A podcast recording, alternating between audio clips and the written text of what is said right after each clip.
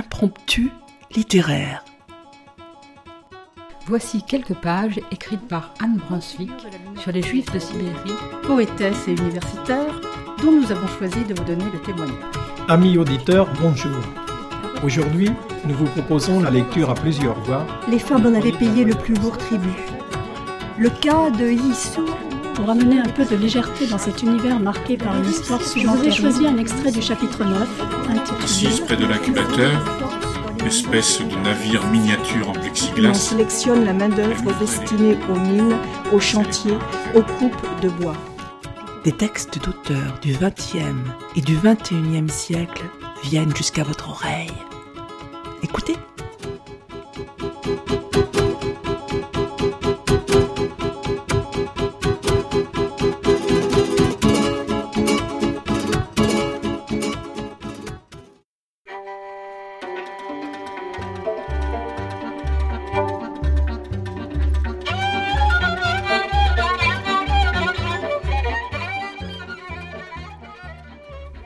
Auditeurs, bonjour. Aujourd'hui, nous allons vous lire des extraits d'un texte intitulé Je dénonce l'humanité. Frigi Karanti, auteur très apprécié dans son pays, la Hongrie, est né en 1887 à Budapest et s'illustre dans la composition de chroniques, de romans, pièces de théâtre, où domine la logique d'un absurde qui souligne le dérisoire du quotidien. Il mourra en 1938, deux ans après avoir écrit Voyage autour de mon crâne, où il parvient même à se moquer de la tumeur au cerveau dont il est atteint. Sa popularité était telle qu'une souscription nationale fut lancée pour financer une intervention chirurgicale à Stockholm. Pour vous donner un aperçu de l'humour et de la qualité de l'écriture qui ont fait son succès, nous allons vous lire quelques nouvelles extraites de son recueil au titre provocateur Je dénonce l'humanité, qui forme une sorte d'inventaire à l'après-vert sur les situations étriquées de la vie quotidienne. Je ne plaisante jamais avec l'humour, disait-il. Vérifiez cet aphorisme resté célèbre en écoutant les textes extraits de ce recueil de nouvelles paru aux éditions Viviane Ami en 1996.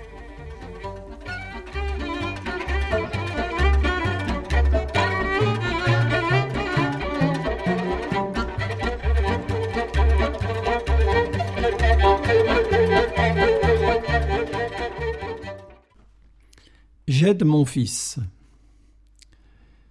Si dans neuf poils on brûle en cinq jours et demi douze stères de bois de hêtre, en combien de jours on brûlera neuf stères de bois de hêtre dans douze poils? Si dans neuf poils, euh, je suis assis derrière mon bureau, je lis un article. Je n'arrive pas à me concentrer. Dans la pièce à côté, j'entends cette phrase pour la trente-cinquième fois. Diable, que se passe-t-il avec ce bois de hêtre? Il faut que j'y aille. Gabi, penché sur la table, mâchonne son porte-plume. Je fais semblant d'être venu pour une autre raison. L'air préoccupé, je fouille dans la bibliothèque. Gabi me jette un regard de biais. Moi, je fronce les sourcils et, la tête ailleurs, je fais comme si je ne l'avais pas vu. Je sens que c'est ce qu'il pense. Pendant ce temps, convulsivement, je me répète si neuf bois de hêtre, douze stères dans combien de poids le nom d'une pipe commençait déjà Je passe distraitement devant lui, je m'arrête comme si je venais juste de le remarquer. Alors, fiston, on fait ses devoirs Les lèvres de Gabi se tordent d'amertume. Papa, euh, qu'est-ce qu'il y a? Je ne comprends pas ce truc. Je ne comprends pas. Gabi, Comment peux-tu dire une chose pareille? On ne vous l'a pas expliqué à l'école? Bien sûr, euh, seulement. Euh, je me racle la gorge et d'un ton abrupt, agressif. Qu'est-ce que tu ne comprends pas? Subitement volubile, Gabi débite comme quelqu'un qu'on a soulagé d'un lourd fardeau. Écoute, euh, papa, si dans neuf poils on brûle en cinq jours et demi douze terres de bois de hêtre, moi en colère, ça perd l'hypopète, euh, ne parle pas si vite. On ne peut pas réfléchir de cette façon. Recommence et répète depuis le début, calmement et sagement. Alors tu comprendras. Bon, fais-moi une petite place. Heureux et agile, Gabi se glisse sur le côté. Il croit que je ne sais pas qu'il vient de me charger allègrement de cette affaire. Il ne sait pas, bien sûr, il ne peut pas se souvenir de cette scène, la même, il y a vingt ans et quelques, quand c'était moi qui me glissais sur le côté, heureux et soulagé, et que mon père s'asseyait près de moi, avec ce même air important et renfrogné, comme moi aujourd'hui. Et le plus terrible, je m'en rends compte à ce même instant, c'est que ce jour-là, il s'agissait déjà du même problème. Aucun doute. Le bois de hêtre et les poils. Euh, mon Dieu. Euh, je l'avais alors euh, presque compris. Pourtant, mais j'ai oublié. Une vie de vingt et quelques années s'engloutit dans le néant en une fraction de seconde. comment c'était déjà? Écoute, Gabi, dis-je patiemment, on ne réfléchit pas avec sa bouche, mais avec sa tête. Qu'est-ce que tu ne saisis pas? C'est tellement simple. C'est clair comme de l'eau de roche. Un élève de cours préparatoire le comprendrait s'il était attentif, ne serait-ce qu'une minute. Regarde, mon fils. On nous dit ici que dans neuf poils, en cinq jours et demi, brûle tant et tant de bois de hêtre. Bon, qu'est-ce que tu ne comprends pas là-dedans? Euh, Ça, je comprends, papa. Euh, ce que je ne sais pas, c'est si la première proportionnalité est inverse et la deuxième directe, ou si c'est la première qui est directe et la deuxième inverse, ou les deux directes et, ou les deux inverses. Euh, mon cuir chevelu refroidit lentement au niveau des racines. Qu'est-ce qu'il gazouille, ce gosse, avec ses proportionnalités? Que peuvent-elles, que peuvent être ces maudites proportionnalités? Comment est-ce qu'on pourrait comprendre ça euh, d'emblée? Je le gronde sans mollir. Gabi, tu parles encore trop vite. Comment veux-tu comprendre de cette façon? Avec la bouche, on ne peut pas. Qu'est-ce que ça veut dire proportionnalité inverse et directe et directe et inverse Ça perd l'hypopète. Pourquoi pas euh, un contrebassiste qui grimpe au mur? Gabi rigole.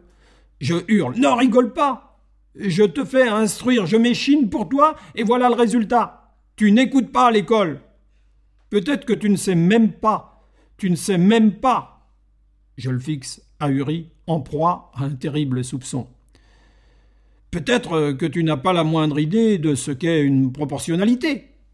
Euh, bien sûr que si, papa. La proportionnalité, euh, la proportionnalité, euh, la proportionnalité est un rapport dans lequel le quotient des membres intérieurs, ou plutôt le produit des membres extérieurs, d'effroi je claque des mains. Qu'est-ce que je disais? Un gamin de 11 ans qui ne sait pas ce que c'est une proportionnalité.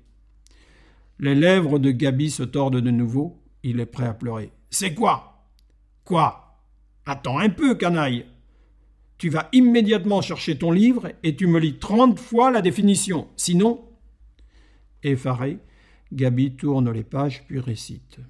Une proportionnalité est une expression dont les deux membres intérieurs se rapporte aux deux autres membres, ainsi que euh, oui, papa, mais quels sont ici les deux membres intérieurs? Le volume du bois de hêtre euh, et le nombre de jours, ou plutôt le nombre de poils et, le volume du bois de hêtre?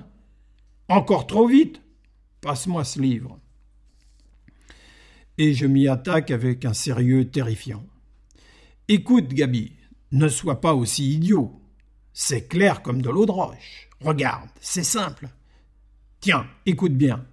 On nous dit, n'est-ce pas, que dans neuf poils en tant de jours, tant et tant de bois de hêtre. Donc si tant et tant de bois de hêtre en neuf jours, alors il est sûr, n'est-ce pas, qu'en douze jours, ce n'est pas tant et tant, mais...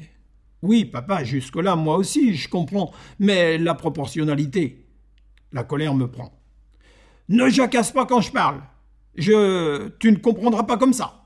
Écoute-moi. Si en neuf jours, tant et tant, alors en douze jours, disons probablement tant et tant plus. En revanche, pardon, euh, peut-être pas plus, peut-être parce que pas dans neuf poils, mais dans douze, c'est-à-dire tant en moins, ou plutôt tant en plus, comme si c'était la même quantité en moins que ce qu'il y a en plus. Dans ce cas, en effet, la proportionnalité, la proportionnalité. Brutalement, la lumière se fait dans mon esprit je suis foudroyé par la grande illumination. J'en couvais en moi l'absence, et elle m'assombrissait depuis vingt et quelques années. C'est juste, j'ai enfin compris. Il n'y a pas de doute. Alors là-bas, très évidemment, c'est juste, c'est évident. Mon père déjà ne comprenait pas ce problème. Je coule vers Gabi, un regard en biais. Pendant ce temps, lui, mine de rien, il a ouvert son livre d'histoire et il se rince l'œil avec une vieille image, la scène où Paul Kinnisi fait leur affaire à deux Turcs. J'assène un grand coup sur sa caboche, ça claque. Tiens Je ne suis pas assez stupide pour me fatiguer avec toi si tu n'écoutes même pas. Gabi hurle comme ces deux Turcs à l'unisson. Et moi, je quitte ma place avec soulagement. À travers le brouillard du passé, un visage se dessine devant moi, celui de mon père qui, allègre et soulagé, donne un grand coup sur ma caboche comme pour dire Passe ça à ton fils. Pour moi, ça suffit. Et en sifflotant, les mains dans les poches, gaiement, il prend le chemin de sa tombe où personne ne demande en combien de jours brûle neuf stères de bois de hêtre et soixante ou soixante-dix ans de vie.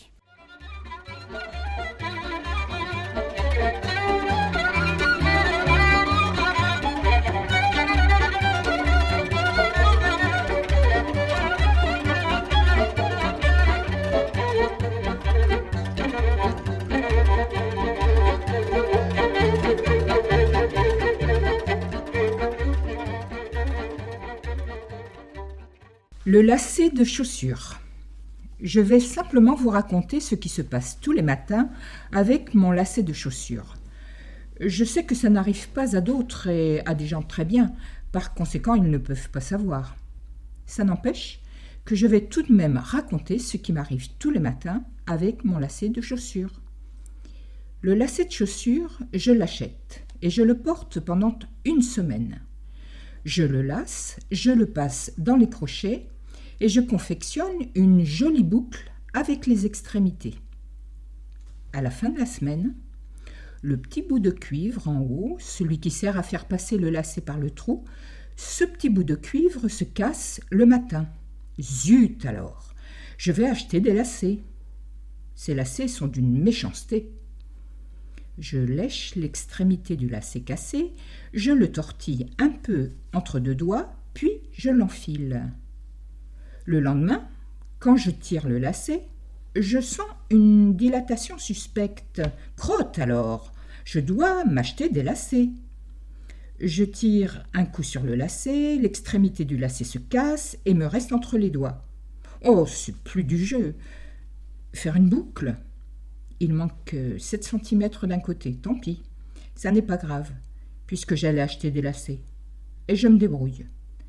Je défais toute la longueur du bout du lacet le plus long, je le fais ressortir de l'autre côté vers le côté le plus court, que j'arrive ainsi à rallonger. Hélas, je m'y suis mal pris. C'est l'autre extrémité qui est plus longue de 5 cm maintenant. Ça ne colle pas. Ça ne colle pas pour faire une boucle. Une demi-heure, je m'y attelle, saloperie. Je ressens une haine incommensurable pour cette ficelle. Tant pis, on se passera de boucle. Et je la noue, furieusement, rageusement, un nœud, un double nœud. Ça tiendra bien jusqu'à ce soir. J'en aurai un neuf. Le soir, impossible de défaire cette sacrée ficelle. Le nœud s'est tendu et gonflé. Il est gonflé, ce putain de nœud. Après quelques hésitations, je passe mon index sous le nœud, le lacet noué qui en ce moment ressemble à une boucle, je le tends et d'un geste habile et élégant, je le sors des crochets supérieurs de ma chaussure. Grâce à cette manœuvre, tout se détend. Mon être est envahi d'une profonde et intense félicité. Cette fois, on peut, on peut confortablement désengager le lacet de tous les crochets et ôter la chaussure. Le lendemain matin, la ficelle, semblable à une boucle, pendouille toujours sur ma chaussure. Euh, je me sens vaguement effarée et maintenant une vérité me traverse l'esprit. S'il a été possible de le démonter tel quel le soir, il doit bien être possible de le remonter à l'identique le matin. Je saisis la boucle. J'essaie de l'enrouler sur les crochets. Je tire autant qu'il m'est possible et, après quelques efforts, je parviens à faire passer le bout autour du dernier crochet. Je respire un bon coup, c'est merveilleux. Pourquoi ne les fabrique-t-on pas d'emblée comme ça? C'est beaucoup plus commode. Il n'y a même pas de boucle à faire. Une vision du bureau des brevets flotte obscurément devant mes yeux. Et aujourd'hui, je l'achèterais, ce lacet. Et dès lors, ce jeu de la vie et de la mort se répète jour après jour. Chaque matin, je livre des batailles victorieuses, la boucle rentre dans le dernier crochet, mais l'automne survient, les arbres perdent leurs feuilles, et chaque matin, encore au lit, des doutes prodigieux roulent de longs nuages par-dessus ma tête quand le lacet s'immisce dans ma conscience. Je sens du relâchement dans le lacet, une tension. Une tension n'est plus nécessaire pour accrocher le haut. Parfois, par contre, il saute de lui-même du crochet. J'enrage. Je tire dessus un bon coup pour tripler le nœud. Un craquement, le lacet se casse. Les yeux vitreux, pétrifiés, je contemple l'épave. Qu'allons-nous devenir? Il n'y a pas trente-six solutions. Fiévreusement, je me remets à l'ouvrage. Ma gorge est sèche, ma respiration saccadée, j'arrache la ficelle, j'en déchire les nœuds et les boursouflures. Entre mes doigts, j'ai désormais une loque d'une quinzaine de centimètres de long. Mon cerveau se lance dans un travail rapide comme l'éclair, dont seuls sont capables, dans les instants décisifs, les véritables génies hypersensibles et visionnaires. J'enroule ma loque sur les trois derniers crochets, j'attache les bouts, puisqu'aujourd'hui même je vais acheter ces méchants lacets. Et ça fait des jours que je fonctionne avec cette loque. Le soir, je l'arrache du dernier crochet et le matin, je la raccroche. Petit à petit, je m'y habitue. À midi, sans faute, j'achèterai les lacets. Ça m'est égal, ça va très bien comme ça. Un jour, la languette de ma chaussure ressort par-dessous. C'est dans la rue, je ne m'en aperçois pas. Ironique et moqueuse, ma chaussure me tire la langue. Elle passe sous mon talon, je trébuche et je tombe, je me brise la colonne vertébrale. Ça ne vaut plus la peine d'acheter des lacets.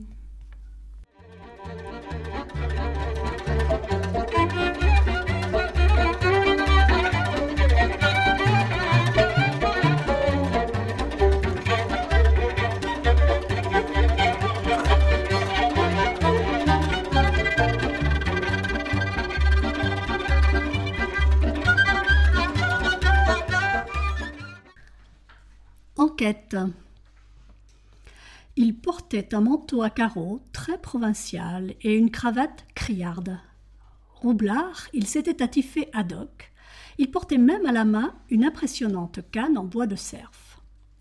Si depuis quatre ans, de trois à cinq heures, je n'étais pas installé tous les après-midi au café avec lui, et donc si je ne le connaissais pas, si je ne savais pas qu'il est détective, il m'aurait à coup sûr abusé parce qu'un observateur distrait l'aurait vraiment pris pour un homme qui veut passer pour un naïf de province. Il entra dans ma chambre morose.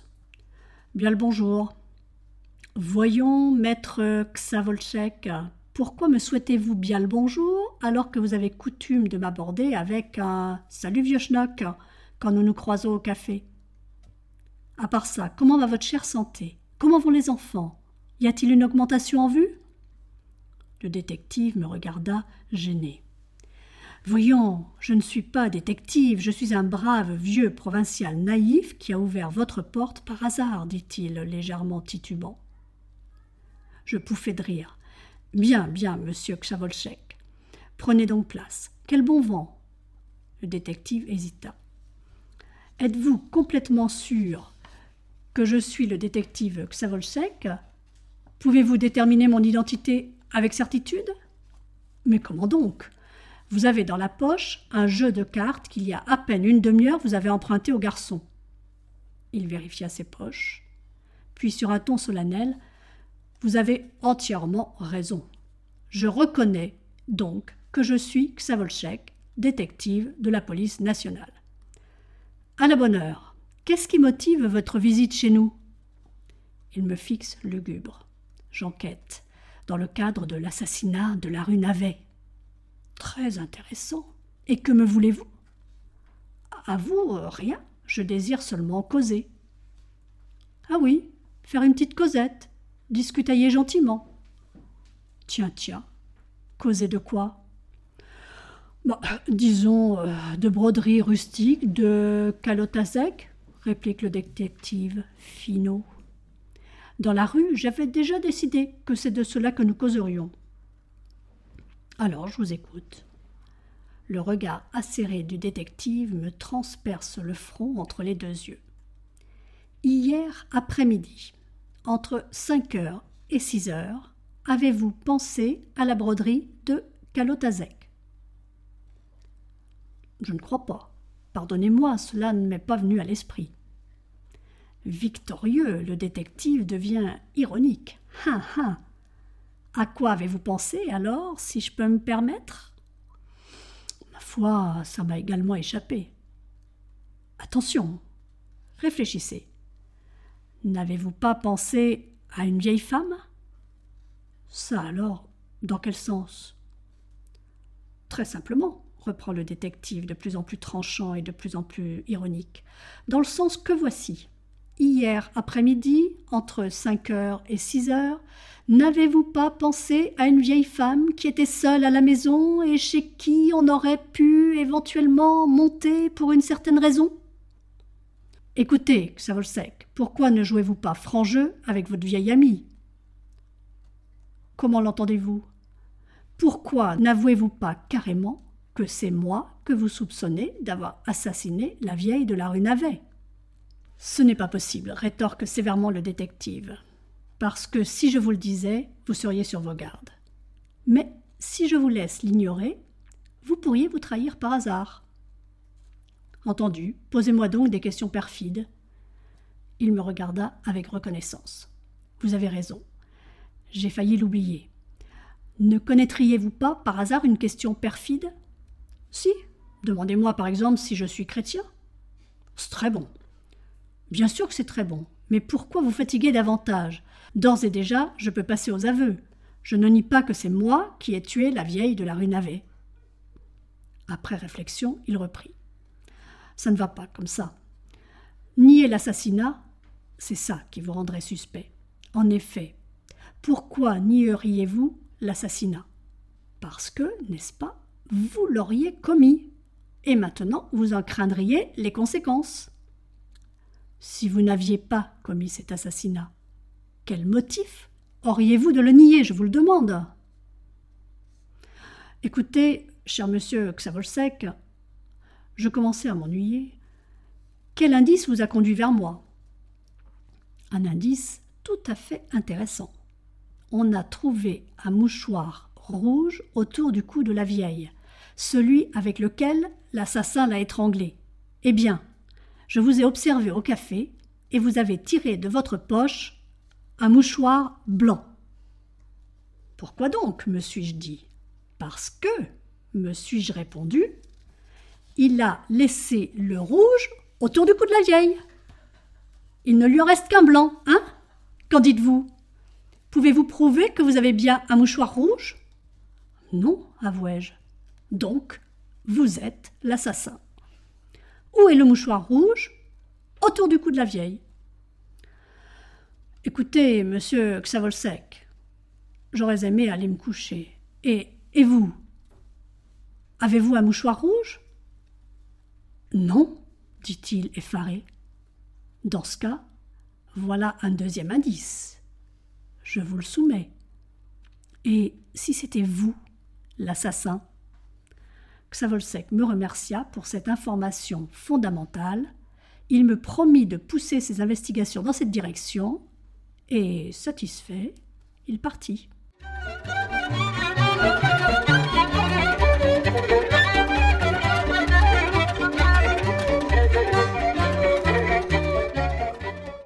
À Budapest, j'ai récemment fait la connaissance d'un charmant confrère, un écrivain polonais. C'est lui qui m'a raconté cette histoire. Son compatriote, un dénommé Zaturek, s'était rendu l'année dernière à Berlin.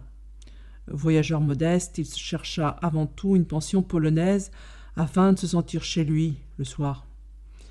Pendant le jour, il parcourait la ville seul, il sillonnait les musées Et toute cette étrangeté dont la magie n'était nullement diminuée, mais plutôt augmentée par le fait qu'il ne connaissait pas un traître mot d'allemand. Il était simplement condamné au primitif commerce de Robinson et de vendredi. Pour déjeuner, il choisit une petite taverne sympathique. De l'autre côté de la table à deux couverts, un Allemand d'âge mûr et au visage avenant lui faisait face. Ils mangèrent en silence. L'Allemand acheva une minute avant lui, se leva, inclina légèrement la tête et dit Mahlzeit. Notre Polonais se leva également. Si quelqu'un était aussi courtois dans un restaurant public, il ne devait pas être en reste. Zaturek, se présenta-t-il à son tour. Le lendemain, à la même table, il retrouva l'Allemand. Ils prirent gentiment leur repas. Une minute avant lui, l'Allemand de nouveau se leva, inclina la tête et dit Mahlzeit. Zaturek fut un peu étonné. Tiens, tiens, cet Allemand a-t-il déjà oublié que nous nous sommes présentés hier? À moins que ce ne soit la coutume ici d'avoir à se présenter à chaque occasion. À tout hasard, il s'y conforma, se leva de nouveau et réitéra Zaturek. Cette même scène s'étant renouvelée pour la troisième fois le soir venu à la pension parmi ses compatriotes, il amena sur le tapis cette étrange habitude allemande et leur demanda si d'après eux M. Malzeit devait être considéré comme un Allemand ordinaire et banal ou comme un excentrique. Ils rirent un bon coup à ses dépens, bien sûr, avant d'éclairer sa lanterne. Malzeit n'est pas un nom, mais un mot de politesse comme bonjour ou bonsoir. L'Allemand lui souhaitait tout simplement un bon appétit. Notre Polonais eut très honte de son ignorance. Il rougit à l'idée de ce que pouvait penser de lui cet Allemand de culture indubitablement européenne. Le lendemain, à l'heure du déjeuner, il se présenta tôt au restaurant. L'Allemand était déjà assis à sa place. Excité, notre Polonais avala rapidement son déjeuner, rivalisant délibérément avec l'Allemand. Il réussit à terminer deux minutes avant lui. Alors, il se leva, inclina la tête et déclara victorieusement, impérieusement et aristocratiquement Mahlzeit. L'Allemand rosit, tout à la joie visiblement de découvrir que ce Polonais fut un homme si raffiné, qu'après un si court laps de temps il l'honora en lui retournant la politesse usuelle dans la langue de son pays. En Européen qui se respecte, il voulut manifester sa connaissance des règles de la courtoisie internationale. Il se leva, s'inclina, et dans une prononciation acceptable, répéta avec un sourire le mot bien appris. Zaturek.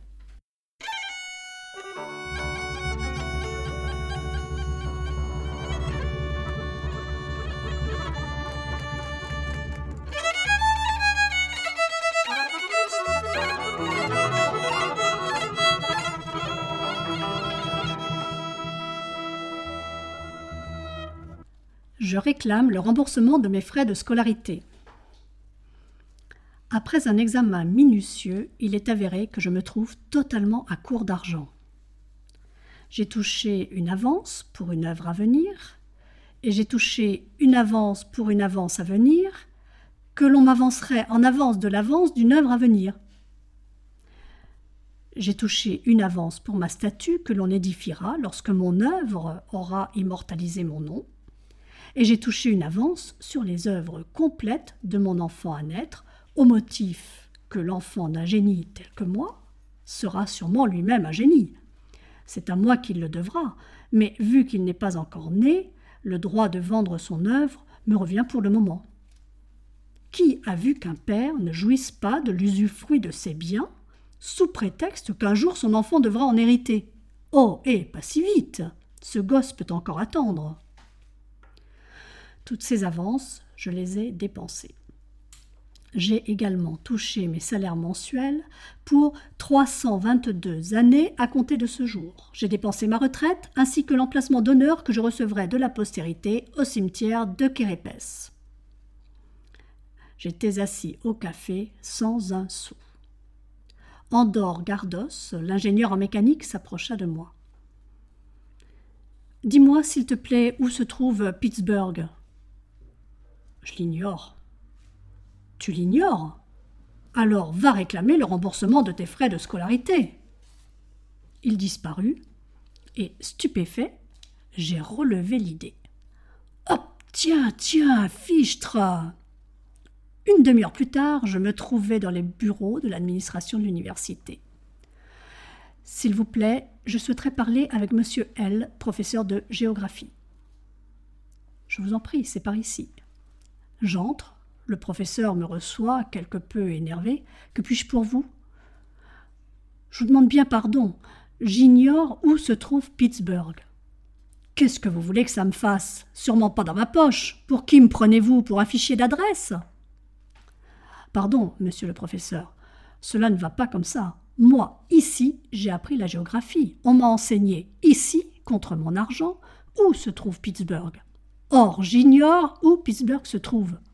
On m'a donc mal enseigné. Je réclame donc qu'on me rembourse mes frais de scolarité. Pour qui me prenez-vous, vous? J'en suis de ma poche. Le professeur me fixa, pétrifié. Puis il se gratta la tête. Ensuite il gratta la mienne. Il prit un ton conciliant. Prenez votre temps, réfléchissez. Vous devez le savoir, vous l'avez seulement oublié. Je réfléchis, mais rien ne me revint. C'était comme si l'argent était déjà là. Je jubilais. Je ne le sais pas. Allons, dites quelque chose. N'importe quoi, peut-être, euh, dit le professeur confiant. Je réfléchis davantage. Je remarquai cependant qu'il remuait doucement les lèvres en se penchant vers moi. J'intervins. Monsieur le professeur, il ne faut pas souffler. Ce n'est pas de jeu. Honteux, le professeur baissa les yeux. Je poursuivis avec la même vigueur. Bref, je ne le sais pas. Il faut me restituer mes frais de scolarité. Écoutez, cela ne dépend pas de moi. Mais je vous ferai repasser l'examen. C'était trop court pour que je mesure tout ce que vous ne savez pas. Vous en savez peut-être assez. On organisera un examen en bonne et due forme et l'on établira la liste de ce que vous ignorez. Je le remerciai. Le professeur me tendit la main et me souhaita bonne chance pour l'examen dont il fixa la date trois semaines plus tard. Depuis, je m'y prépare assidûment à cet examen. En outre, j'ai déposé une requête pour repasser le baccalauréat et une autre à la direction de mon école primaire en vue de la restitution de mes frais de scolarité. Il m'a été répondu que je devais produire une attestation réglementaire prouvant que je ne sais pas écrire. Mes amis, auxquels j'ai fait lecture de la première partie de cette chronique, m'encouragent à présenter simplement le présent document. À leur avis, il constitue une preuve suffisante pour établir que la condition ci-dessus exigée est amplement remplie.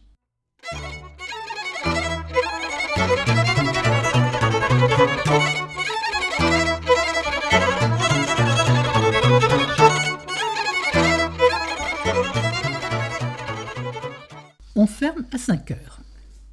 Le noceur invétéré que je suis rentrait une fois de plus chez lui après 5 heures de l'après-midi. Pourtant, combien de fois avais-je juré que je commencerais une vie nouvelle et que je regagnerais mon lit douillet dès 3 heures de l'après-midi? On a mis fort longtemps à m'ouvrir la porte et j'ai eu le temps de réfléchir. J'ai donc l'honneur de recommander à la bienveillante attention du ministère du Salut public les pensées qui me sont nées pendant ce laps de temps. La fermeture à 5 heures a fait ses preuves au-delà de toute espérance. L'objectif selon lequel on ne pourra franchir la porte de sa maison après 5 heures qu'au prix des pires difficultés est en tout point atteint. On peut par ailleurs compter sur les innovations réglementaires suivantes. À compter du 1er février, pour se laver entre 3 heures du matin et 1 heure et demie de l'après-midi, on ne pourra utiliser que du savon, mais pas d'eau, en raison des économies sur l'eau. De une heure et demie jusqu'à l'aube, en revanche, on ne pourra utiliser que de l'eau, sans savon, en raison des économies sur le savon. Pour économiser les allumettes, le gouvernement va commercialiser des boîtes d'allumettes qui, contrairement aux habitudes, seront recouvertes de phosphore, non sur l'un des côtés, mais sur l'autre, afin d'épargner l'un de ses côtés. Entre deux heures et demie de l'après-midi et jusqu'à sept heures et quart du soir, il faudra monter au grenier en passant par la cave pour épargner les escaliers. Afin de réduire les vols et les cambriolages, le gouvernement commercialisera de nouveaux lavabos contre lesquels chacun sera tenu d'échanger son lavabo actuel à partir du 15 février.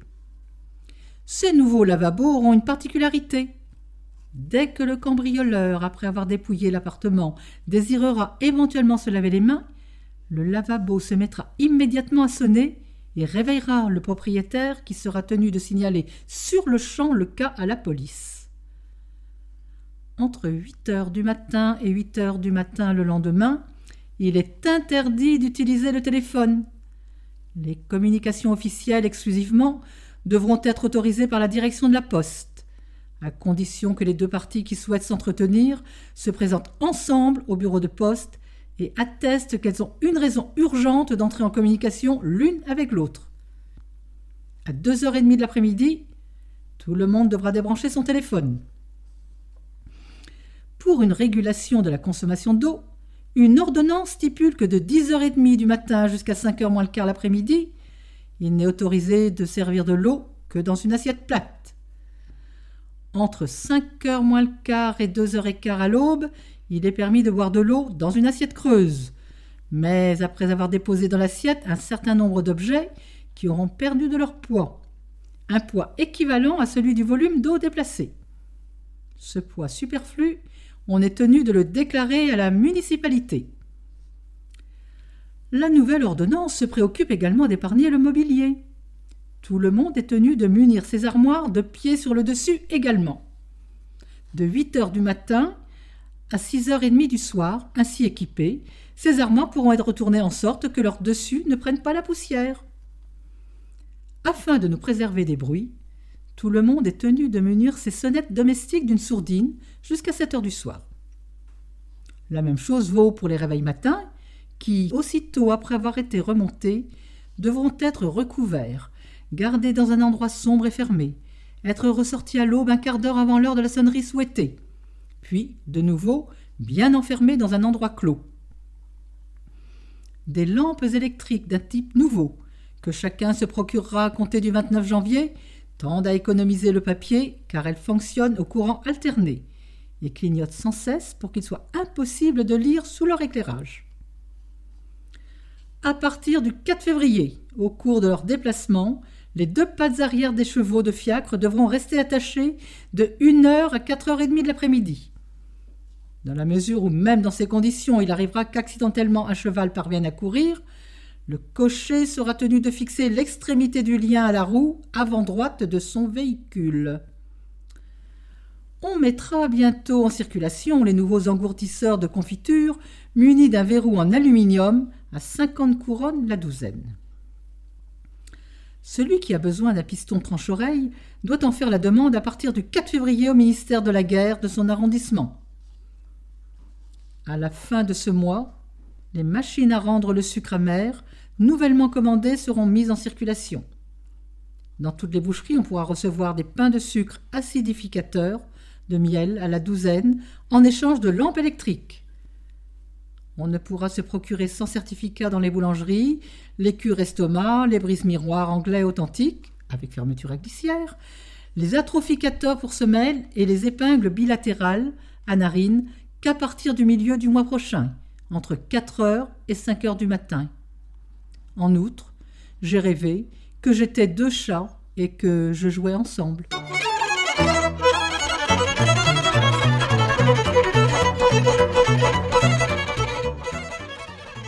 Et si les proches étaient hongrois Comme le propose le bandeau de ce livre, dont nous vous recommandons la lecture. Dans les 40 nouvelles, vous retrouverez l'humour corrosif et parfois décalé de ces écrivains de la mythole Europa, comme Kafka, Ionesco, Kundera, et des situations que ne renieraient pas Charlie Chaplin ou Raymond DeVos. Cette émission a été préparée et lue par Annie, Marie, Monique, Anne et Philippe la musique que nous avons choisie était extraite de l'album de Taraf de Haïdouk, Vincent et Claude Michel pour la technique. Chers auditeurs, si vous souhaitez réagir à cette émission, en connaître les horaires, la télécharger, nous rejoindre, rendez-vous sur le site de Radio G 101.5 ou sur le site de l'émission www.impromptu.fr. Vous nous y retrouverez